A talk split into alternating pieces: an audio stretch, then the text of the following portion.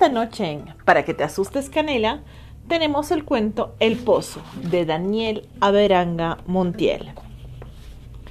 Al principio pensó que era su tristeza lo que le hacía ver semejantes cosas, pero era algo más. Se trataba de una silueta delgada, casi como una osamenta viva, y eso era suficiente como para que ella se echara a llorar, como solía hacer cuando algo la asustaba.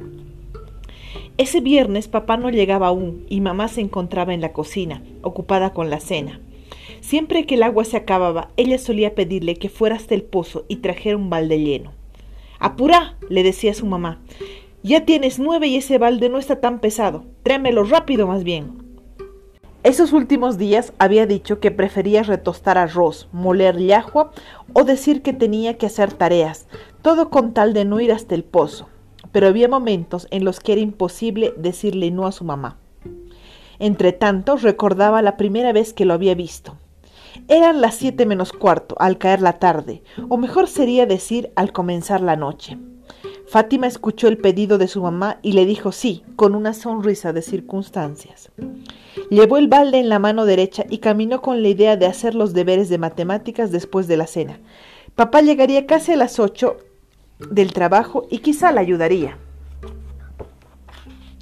Asomó la cabeza al interior del pozo después de amarrar la cuerda al balde y sin rodeos, sin adornos, sin trama, lo vio. Era horrible.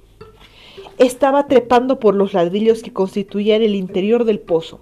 Sus ojos amarillos y claros parecían salirse de las cuencas. Sonreía.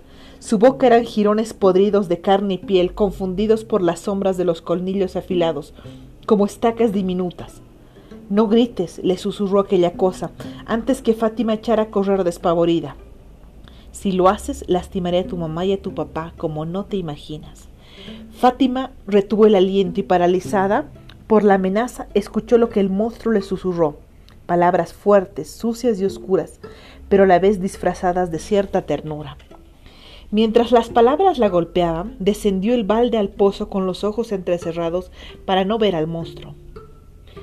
Postró el balde en la superficie del agua oscura y luego, casi al borde del llanto, porque el monstruo siguió hablándole de manera tierna, pero con palabras sucias, tiró la cuerda hacia arriba y sacó el balde. Mientras se alejaba, caminó sin mirar atrás.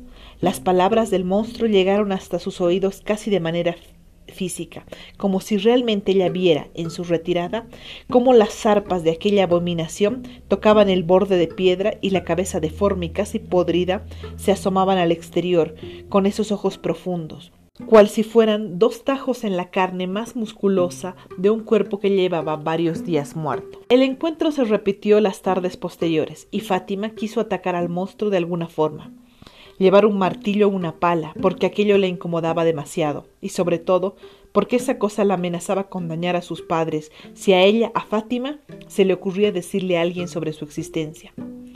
Pero esa noche de viernes, cuando su madre estaba a punto de decirle que fuera al pozo, Fátima no lo aguantó más. Mamá, dijo con el alma bloqueándole la garganta, tengo que decirte algo y le contó por fin lo que tanto la molestaba.